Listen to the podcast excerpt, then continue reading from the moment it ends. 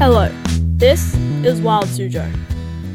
Today, we'll be talking about the peregrine falcon, a rather common species of falcon that is best known for its diving speed during flight, which can reach over 300 kilometers an hour. This makes it both the world's fastest bird and animal. First, the peregrine falcon has a bluish grey back and also bluish grey wings. There are dark bars on the feathers, and their tail has a black tip with a white band at the very end. The underparts are white and have clean black bands on them. The top of the head is bluish grey and the mustache along the cheeks is black.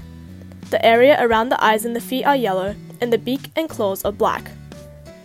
The peregrine falcon is the most widely distributed bird of prey. It lives on every continent except Antarctica and many oceanic islands.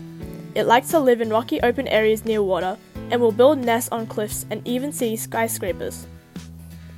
The peregrine falcon hunts by flying high and then diving at prey. It strikes the animal with clenched talons and the force will kill the animal. The peregrine falcon mainly eats birds, such as ducks, songbirds, and shorebirds, but it will also eat small mammals and reptiles and even insects. For Wild Suzhou, I'm Ciana. Thanks for listening and see you next time.